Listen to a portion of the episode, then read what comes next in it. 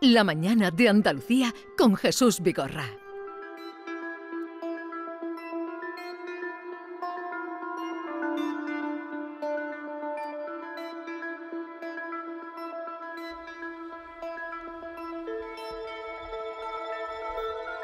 Vamos a cambiar de asunto. La mañana larga de la radio es así, la mañana de Andalucía. David Hidalgo, buenos días. Buenos días, Jesús. Eh, vamos a saludar a Javier Cuenca, que es director de Save the Children en Andalucía. Mm, Bueno, ya en muchas ocasiones ha estado por este programa. Javier Cuenca, buenos días. Hola, buenos días, ¿qué tal?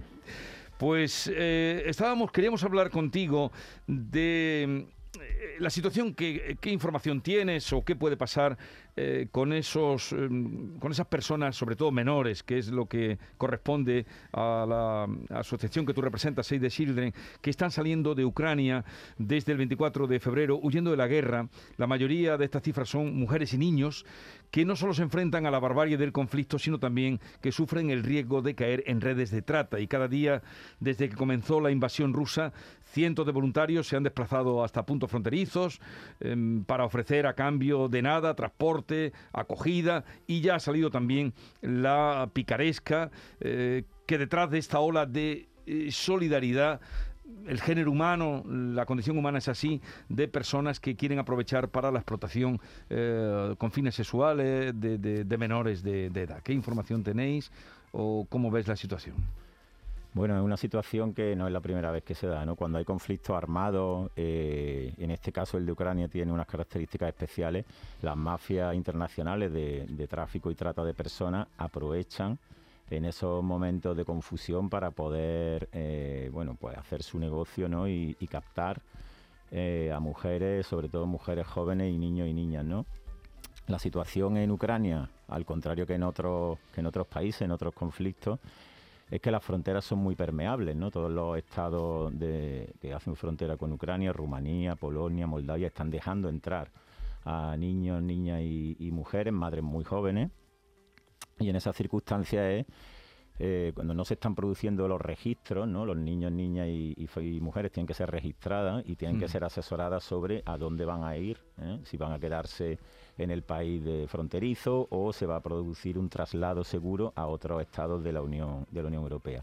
Ahí es cuando en esa ola de solidaridad que tú decías muchos muchos tratantes, ¿no? Muchas mafias se aprovechan, ¿no? Y nosotros hemos visto en la frontera con Rumanía, en la frontera de Polonia, donde estamos trabajando, pues personas con furgonetas, ¿no? Con, con carteles de free transport, de transporte gratuito, y muchas mujeres con sus hijos subiéndose a esos, a esos, a esos vehículos. Entonces ahí es cuando se pierde un poco la pista y no se sabe realmente, pues si esas personas están llegando a un lugar seguro y están mm, en un traslado seguro o si están siendo víctimas de, de, de trata, ¿no? Ahí es donde se pierden y esas víctimas invisibles, porque es que el sistema deja de, de verlas, ¿no?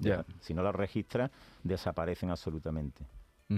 Y además eh, ocurrió también con, en Madrid cuando detuvieron a, a una persona, a un hombre que llegaba a España desde Polonia con dos jóvenes ucranianas de 15 y 16 años a las que pretendía llevar a la explotación sexual o, o, eh, o al control de ellas.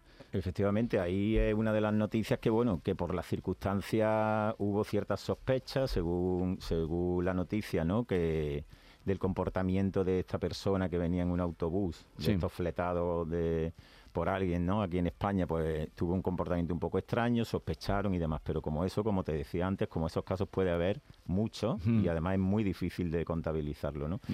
Me parece importante recordar que en 2016, con la primera crisis de refugiados de Siria, Afganistán, que entraban por las islas griegas, por Lampedusa, por Mediterráneo Central, la Europol, un tiempo después, alertó de que había perdido la pista de unos 10.000 niños y niñas nada más entrar en Europa. ¿Eso Ya. qué significa? No significa que los 10.000 hayan sido víctimas de, la- de las redes de trata. Por, algunos podrían haber llegado a, a un destino seguro con sus familias en, un en algún país europeo. Lo que sí es que la Europol calculaba que había 10.000 niños y niñas que le había perdido la pista. Entonces, en estas circunstancias, 4 millones y medio de refugiados, la mitad son niños, muchos de ellos son menores no acompañados, que no, que no se registran, pues un riesgo como ese que alertó Europol hace unos años también está encima de la mesa. ¿no? Hoy el Consejo de Ministros va a aprobar la edad máxima para acogida de menores, de menores no acompañados. No sé si eh, en eso tenéis desde Save the Children una edad fijada. No sabemos qué edad es la que van a, va a proponer el, ministerio, el Consejo de Ministros de hoy. Bueno, para no. Save the Children trabaja bajo el marco de la Convención de Derechos del Niño, que es de Naciones Unidas. Entonces, el artículo 1 define claramente que un niño o niña es una persona menor de 18 años. Menor de 18 años. Claro. Evidentemente, eh, de 0 a 17 años, no hasta que un niño o una niña cumple la mayoría de edad, hay necesidades y y intereses mm, en base a, su edad, ¿no? No es lo mismo la intervención o qué, o qué necesidades puede tener un niño de 0 a 3 años, educativa, de afecto, que un niño de 16, 17, ¿no? Entonces nosotros entendemos que los niños y niñas que llegan solos a nuestro país y que es verdad que la mayoría tienen de 15 a 17 años, lo que vienen, aparte de huyendo de, situaciones de violencia, de explotación y de pobreza extrema, vienen buscando un futuro mejor. Entonces las intervenciones con ellos deberían de ir orientadas a su desarrollo educativo, su inserción en el mercado laboral y a darle oportunidades. ¿no? Pero a partir de ahí lo que el Ministerio decida sobre acogimiento o sobre o sobre otras maneras de, proteger a estos menores o a estos niños, pues yo creo que deberían de tener claro que además la Convención de Derechos del Niño le... Dice 18 eh, pero eh, sabes que hoy van a tratar esto en el Consejo de Ministros precisamente. Y cuando entran mm, menores mm, no acompañados, menores solos, es el gobierno que tiene la obligación de tutelarlos. Eh, va a los centros de donde tienen a los jóvenes bueno, tutelados. Las, ¿o competencias de infancia, igual que educación, igual que que otras están descentralizadas ¿no? en comunidades autónomas. Entonces, es verdad que cuando un niño o una niña no acompañado entra al país en una comunidad autónoma, aquí sabemos mucho de eso por, por las costas andaluzas, ¿no? por las que entran tantos menores. Primero tienen que ser identificados por, por los la fuerza y cuerpos de seguridad del Estado, que eso es competencia del Ministerio, pero automáticamente que es declarado menor de edad, muchas veces pues evidentemente se ve y otras veces tienen que hacer como unas pruebas de edad, pasa automáticamente a los sistemas de protección autonómicos. ¿Qué ocurre? Que cuando en Andalucía, por ejemplo, mmm, Andalucía coge muchísimos más niños y niñas que llegan solos que, por ejemplo, Galicia o Castilla y León, porque no entran por ahí, pues muchas veces el sistema de protección autonómico se ha, autonómico se ha visto desbordado y se ha visto pues en unas dificultades para, para gestionar eh, la acogida de estos niños y niñas. Entonces, en Save the Children siempre hemos pedido que haya traslados seguros entre comunidades autónomas, coordinación entre esos sistemas de protección autonómicos y una, un reasentamiento de, niños y niñas que llegan solo a, la comunidad, a otras comunidades autónomas que pueden tener capacidad. ¿no? Otra cuestión es la parte, mm, o sea, niños y niñas refugiados, que también, o solicitantes de asilo, que ahí también es el ministerio de inclusión el que el que bueno el que otorga esa, esa solicitud de, protección internacional pero en realidad debe ser una actuación coordinada pues el gobierno central con las comunidades autónomas claro. Otro asunto que ha salido, bueno, ayer creo que es en la comunidad de Mallorca, donde han pedido a Bruselas, o van a pedir, tienen intención de pedir una normativa contra la explotación infantil para proteger a los menores, a las menores, que son las más perjudicadas, tuteladas, después de los últimos abusos descubiertos en centros de menores tutelados que se han dado en nuestro país. El último ha sido en Valencia este fin de semana. Eh, ¿Hace falta esa normativa? De, porque hay una controversia también ahí entre los partidos que apoyan y no esa petición. ¿O eso eh, está ya regulado? Eh, el que esos menores eh, tutelados mm, o se controle la explotación de los menores tutelados? Bueno, dependiendo de cada comunidad autónoma también se desarrollan normativas al respecto, ¿no? Igual que hay una ley andaluza contra la trata, luego está ahí un decreto de funcionamiento de los, de los centros de protección, ¿no? Cada comunidad autónoma, como te decía antes, tiene las competencias para desarrollar normativas en base al sistema de protección. Sí es importante entender que precisamente esos niños y niñas que están tutelados en centros de protección son también los más vulnerables, igual que hablábamos de los que están cruzando la frontera de Ucrania, son también los más vulnerables y que los centros de protección no son cárceles, o sea, son centros de régimen abierto. Entonces, los niños y niñas de 16, 17 años que están en esos centros de protección pueden salir. ahí las mafias también actúan. también actúan. Entonces, sí es importante que esos centros de protección se conviertan en entornos seguros, que haya personal eh, formado. Ahora mismo la Ley Orgánica de Protección de la Infancia contra la Violencia, que se aprobó el año pasado en el Congreso, mm. Obliga también a las comunidades autónomas a desarrollar una estrategia y a bajar al, digamos, al ámbito autonómico esa ley. Entonces ahí tienen también las comunidades autónomas una oportunidad de, disponer de recursos y, y desarrollar ese tipo de estrategias. O sea, el personal formado eh, los niños y niñas también sensibilizados y un entorno seguro de protección, pues hará que esos casos sean lo menos, los menos probables, ¿no? Y luego, una directiva europea importante, pero al final toda norma europea o toda directiva europea al final tiene que ser adaptada al ámbito de los estados y luego al de las comunidades autónomas. ¿No, será esto para blanquear un poco las situaciones que se han dado en, Valencia, en Mallorca también? de abuso de menores precisamente por gente que está trabajando dentro de los centros tutelados? Pues no, no lo sé, pero creo que hay que creo que hay que depurar responsabilidades desde luego, ¿no? Y que el sistema de protección, pues, sin ser es un sistema de protección malo, ¿no? Porque España lleva mucho tiempo y las comunidades autónomas mucho tiempo desarrollando eso.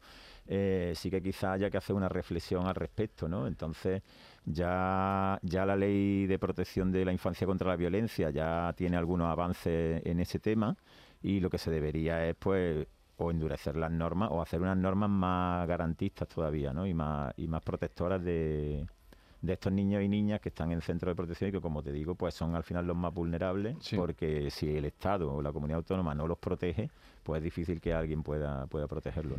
David. Javier, 6 de también estáis en África y, bueno, los datos que nos vienen de este efecto dominó que está provocando la guerra de Ucrania es que eh, hay noticias ya de crisis alimentaria, sobre todo en países de África Occidental. ¿Qué es lo que está ocurriendo? Bueno, sobre todo está relacionado con el alza de precios, ¿no? del grano, de cereales y demás, ¿no? Entonces, nosotros hemos detectado que a nivel de esos países, pues hay como 27 millones de personas ahora mismo que están en riesgo de, que están padeciendo ahora hambre con, con este shock, ¿no? De, subida de precios y, y de dificultades de transporte y demás, y que hay otros 11 millones de de personas en riesgo de, padecerla, pero un hambre no estamos, estamos hablando de una desnutrición severa y, una crisis de hambruna y una crisis humanitaria muy grande, ¿no? Entonces, el impacto de, la guerra en Ucrania, pues está afectando, bueno, ya se está hablando de que hay una crisis global, está afectando al final a los países más, más pobres, ¿no? Y en esa línea pues recordar igual, ¿no? La, guerra de Ucrania es, devastadora porque además ha producido el movimiento más rápido y más amplio de personas desde la Segunda Guerra Mundial en Europa, pero hay países que siguen pasando circunstancias muy graves, hay crisis que siguen o conflictos que siguen abiertos, ¿no? Porque Afganistán, Siria, eh, República Democrática del Congo no han dejado de estar, ¿no? Y ese efecto dominó que tú decías, pues está claro que afecta al final a la población más vulnerable, que en este caso son los países de, de África o de África del oeste. ¿Y, se, puede tener, supongo que sea aproximativo, si es que está, de, niños que han venido a España eh, de Ucrania, huyendo de Ucrania? Pues los datos, al final, en esta, en esta situación, es muy complicado ¿no? Eh, establecer una serie de datos porque además hay diferentes fuentes oficiales y si tú lees las fuentes oficiales son muy diversas. El Ministerio de Inclusión, que al final es el responsable de, la acogida ¿no? y registro de, estos niños, familias y de aplicar esa directiva de protección temporal, estaba hablando de que han llegado hasta la semana pasada unos 25.000 personas, de los cuales el 40% son niños. o sea, estamos hablando de de unos 10.000, 11.000 niños. También decía el Ministerio que ya habían escolarizado unos 7.000 menores y prevén, claro, siempre eh, en función de cómo se vaya desarrollando el, conflicto, prevén la llegada de unos 100, 110.000 refugiados. Entonces, contando con que el 40% son niños, pues que, ten, que hay unos, 100, unos 50.000 niños y niñas en, en, España, pero luego es verdad que han llegado muchos pues al final están cruzando la frontera, se pueden mover libremente porque es territorio Schengen, entonces yo creo que el ministerio todavía no tiene muy claro el número el número total, ¿no? Pero pero estarían esas cifras. Javier Cuenca, director de Save the Children en Andalucía, gracias por um, estar este ratito con nosotros y, en fin, por ese trabajo que hacéis también en prevención y protección de, de los más vulnerables, que son los niños, desde luego. Un saludo. Muchas gracias. Y hasta la próxima.